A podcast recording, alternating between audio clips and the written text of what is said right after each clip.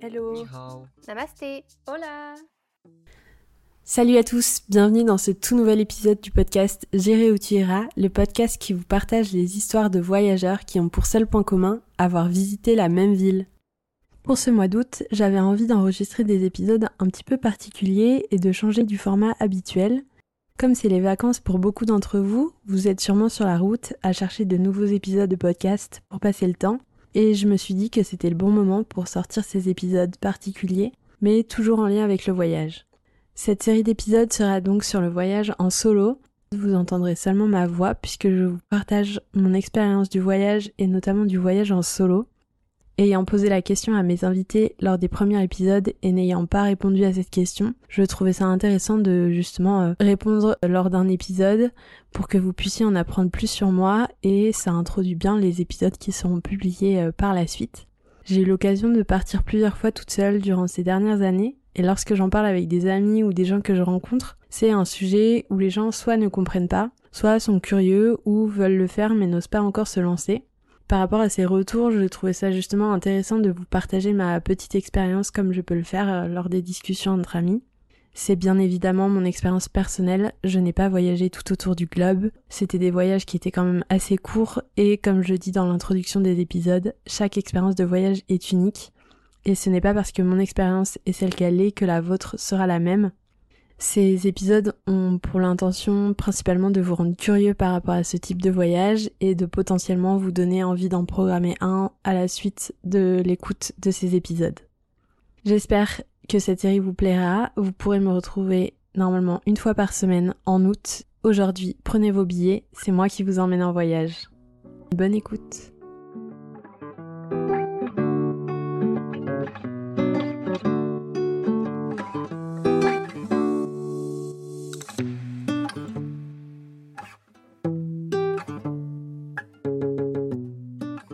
Pour commencer cet épisode, je reviens quelques années en arrière et je vais commencer par vous parler de voyages que je faisais étant enfant et adolescente. À ce moment-là de ma vie, je partais en voyage surtout avec ma famille, où on partait une ou deux semaines l'été, et ces vacances-là étaient toujours en France, mais dans un département différent à chaque fois. Au début, on partait dans des campings et on dormait dans des toiles de tente. Ça, j'avoue, je m'en souviens plus très bien, c'était vraiment au tout début. Et ensuite, au fil des années, on a commencé à partir en vacances dans des chalets en bois, des bungalows qu'on trouve parfois dans les campings. Ces vacances-là, elles étaient synonymes de randonnée, de visite de village, mais attention, c'était pas n'importe quel village, on visitait les plus beaux villages de France, ça j'en ai fait vraiment un paquet, et on faisait aussi des activités sportives comme le canoë ou des balades en vélo. J'ai eu l'occasion de voyager avec l'école et à l'étranger pour la première fois, au collège notamment avec l'option latin où on est parti en Italie pendant environ une semaine et en première au lycée j'ai eu la chance de partir en Espagne en Andalousie durant dix jours où on était hébergé par une famille d'accueil. Je me suis pas forcément améliorée en espagnol mais ces voyages-là restent quand même des très bons souvenirs parce que tu pars avec tes meilleurs amis mais tu n'organises absolument rien puisque c'est pas toi qui gères la logistique et tu pars à l'étranger. Donc en vrai, c'est vraiment les bons plans et j'en garde des très bons souvenirs. Après le bac, j'ai pas forcément eu l'occasion de voyager parce que je travaillais souvent euh, tout l'été. À ce moment-là, je voyageais plutôt durant l'année, sur des périodes assez courtes, que ce soit un week-end ou quelques jours. Et j'ai eu l'occasion d'aller régulièrement en Bretagne, au nord de l'Espagne aussi. Mais étant étudiante, j'avais pas forcément un budget important. Jusqu'à mon année de bac plus 4 en janvier 2020, où je suis partie en Erasmus à Dublin. C'était la première fois que je partais sans avoir de responsable légaux avec moi et euh, c'était une très bonne expérience. Je suis partie avec trois autres personnes de mon école, donc c'est pas forcément la bonne option pour parler anglais, mais au moins on s'entendait bien. L'année 2020 étant celle du Covid, on est resté seulement deux mois, puisque mi-mars nous avons dû rentrer en France et que l'Irlande était déjà bien confinée avant nous. Mais durant ces deux mois, on a eu l'occasion de faire un week-end à Belfast et j'ai aussi franchi le cap de faire un voyage seul à Londres, trois jours.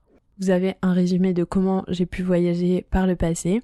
Mais vous vous demandez sûrement, c'est comment j'ai osé partir seule pour la première fois alors que le monde entrait en pandémie.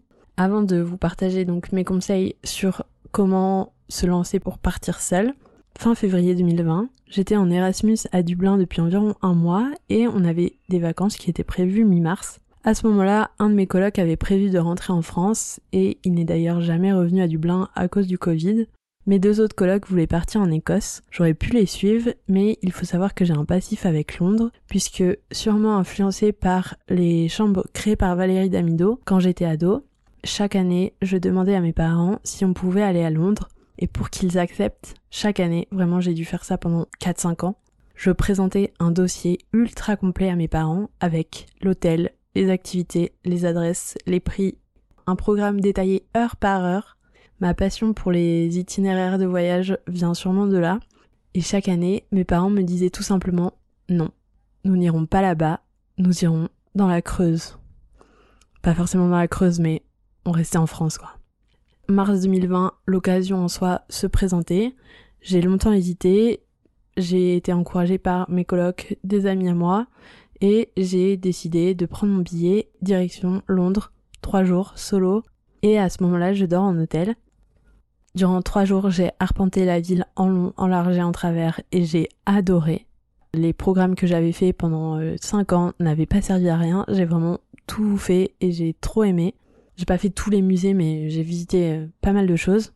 Je me suis dit que c'était une expérience à refaire en rentrant. À la suite de ces trois jours, donc je suis rentrée à Dublin et je suis directement rentrée en France puisque nous étions le 14 mars 2020 il me semble et la France connaissait son premier jour de confinement. L'année 2020 étant l'année du Covid, j'ai recommencé un petit peu à voyager à partir de l'été 2021. Depuis l'été 2021, j'ai eu l'occasion de partir plusieurs fois dans le sud de la France et en Espagne avec des amis. On est plutôt sur des vacances, sur des activités sportives, des balades, la fête et chiller un max.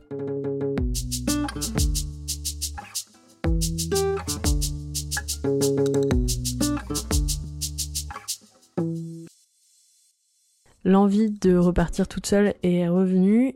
Il me semble avoir dit dans le premier épisode de ce podcast, fin d'été 2021, il me restait 2-3 semaines en attendant de commencer mon premier CDI mais à ce moment-là, personne n'est disponible ou ne peut partir avec moi. J'avais vraiment envie de partir et de ne pas rester sur Paris pendant trois semaines.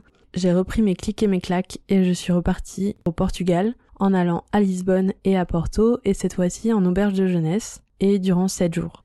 Pareil, j'ai beaucoup aimé ce voyage, encore plus je pense que Londres, grâce au fait que j'étais en auberge.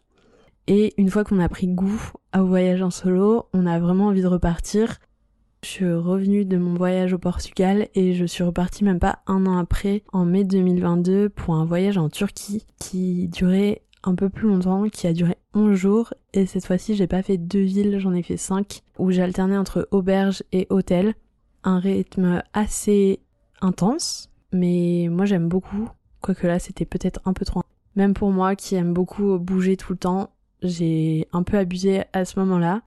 Mais ce voyage a été vraiment très marquant pour moi. J'ai adoré la Turquie, c'est mon voyage préféré je pense. La Turquie est un pays magnifique. J'ai vu des paysages tellement plus incroyables les uns que les autres que mes yeux n'en pouvaient plus.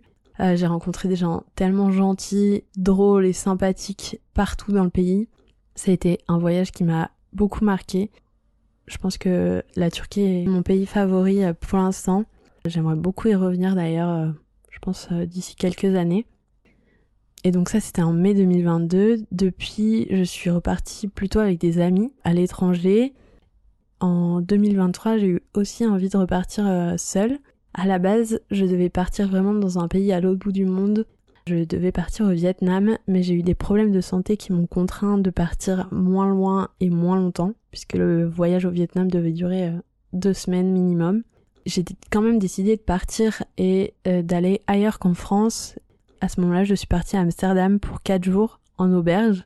J'ai eu l'occasion d'en parler dans l'épisode précédent, mais c'est vraiment pas un de mes voyages préférés. J'ai eu l'occasion d'en parler dans l'épisode précédent, mais ça a vraiment pas été un de mes voyages préférés. Je me suis rendu compte que en fait, je préférais beaucoup plus les destinations proches de la nature ou beaucoup plus ensoleillées, en tout cas quand je pars seule, parce que j'appréciais davantage faire des activités euh, en pleine nature que des musées que ce que je peux faire euh, à Paris notamment. Pour résumer, je suis partie soit en France, soit dans les pays vraiment voisins à la France pour euh, les voyages, que ce soit à plusieurs ou seul. À chaque fois, j'essaye de privilégier le train ou la voiture. Je suis partie en, en avion euh, dans les pays qui sont un peu plus éloignés. Maintenant, j'essaye vraiment de considérer le train comme une véritable option lorsque c'est possible. par exemple, à Amsterdam, j'y suis partie en train c'est à peu près le même temps qu'en avion, donc euh, c'est équivalent. Mais j'ai toujours envie de découvrir d'autres euh, pays qui sont un peu plus éloignés à la France. Et pour ça, si on n'a pas forcément une semaine à consacrer au voyage, l'avion est quand même la solution la plus facile et la plus accessible. C'est quand même une question que je me pose de prendre l'avion ou pas, mais c'est vrai que pour les voyages un peu plus loin, le train est beaucoup plus compliqué et complexe et il faut avoir beaucoup plus de temps.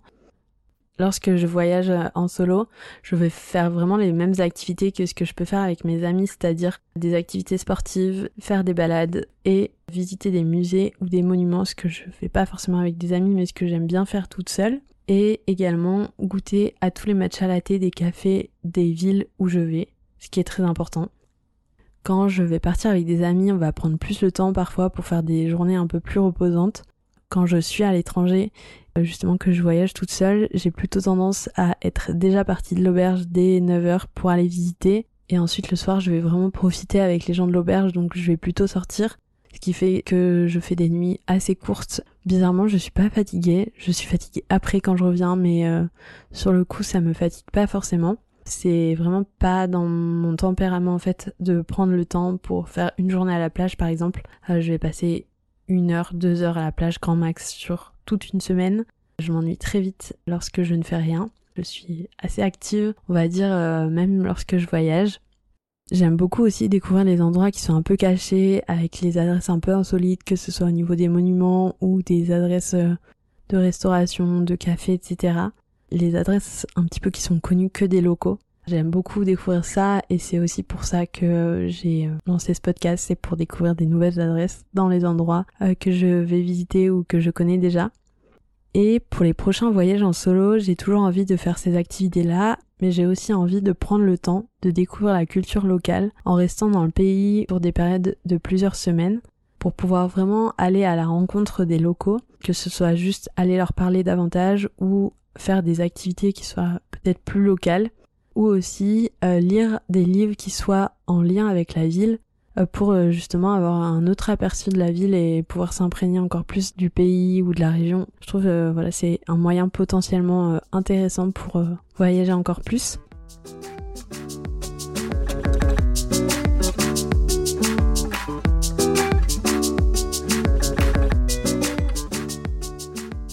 Pour les prochains voyages qui arrivent, actuellement j'ai pas forcément envie de partir seule, en tout cas pas dans les prochains mois qui arrivent. Mon voyage au Vietnam qui devait avoir lieu en 2023 est pour l'instant reporté à 2024 et je sais même pas si je vais y aller seule ou pas. Pour l'instant, je me concentre sur les vacances de 2023 où je rentre dans ma ville natale à La Rochelle et je pars dans le sud avec euh, des amis par la suite. Dans l'année, j'aimerais bien rejoindre des amis qui sont actuellement à l'étranger notamment en Espagne et au Canada. Je compte leur rendre visite les prochains mois qui arrivent. Il me reste évidemment une infinité de lieux et d'endroits qui sont sur ma liste ou que j'ai envie de voir et de découvrir. C'est aussi pour cette raison que j'ai créé ce podcast. Et euh, voilà, pour vous partager un petit peu euh, mon expérience, mais aussi l'expérience des invités que je reçois et de toutes les formes de voyage possibles, puisqu'il y a plein de choses à faire, il y a plein de choses à voir pas forcément les moyens de transport qu'on connaît euh, habituellement. On peut aussi partir euh, en faisant du stop, à vélo, à pied. Il y a plein de formes de voyage possibles.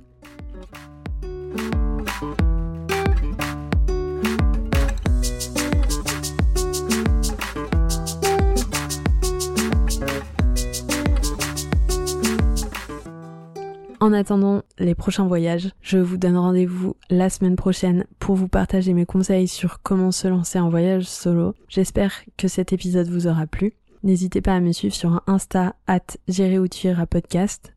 Et on se retrouve durant tout le mois d'août pour des épisodes chaque semaine. À la prochaine!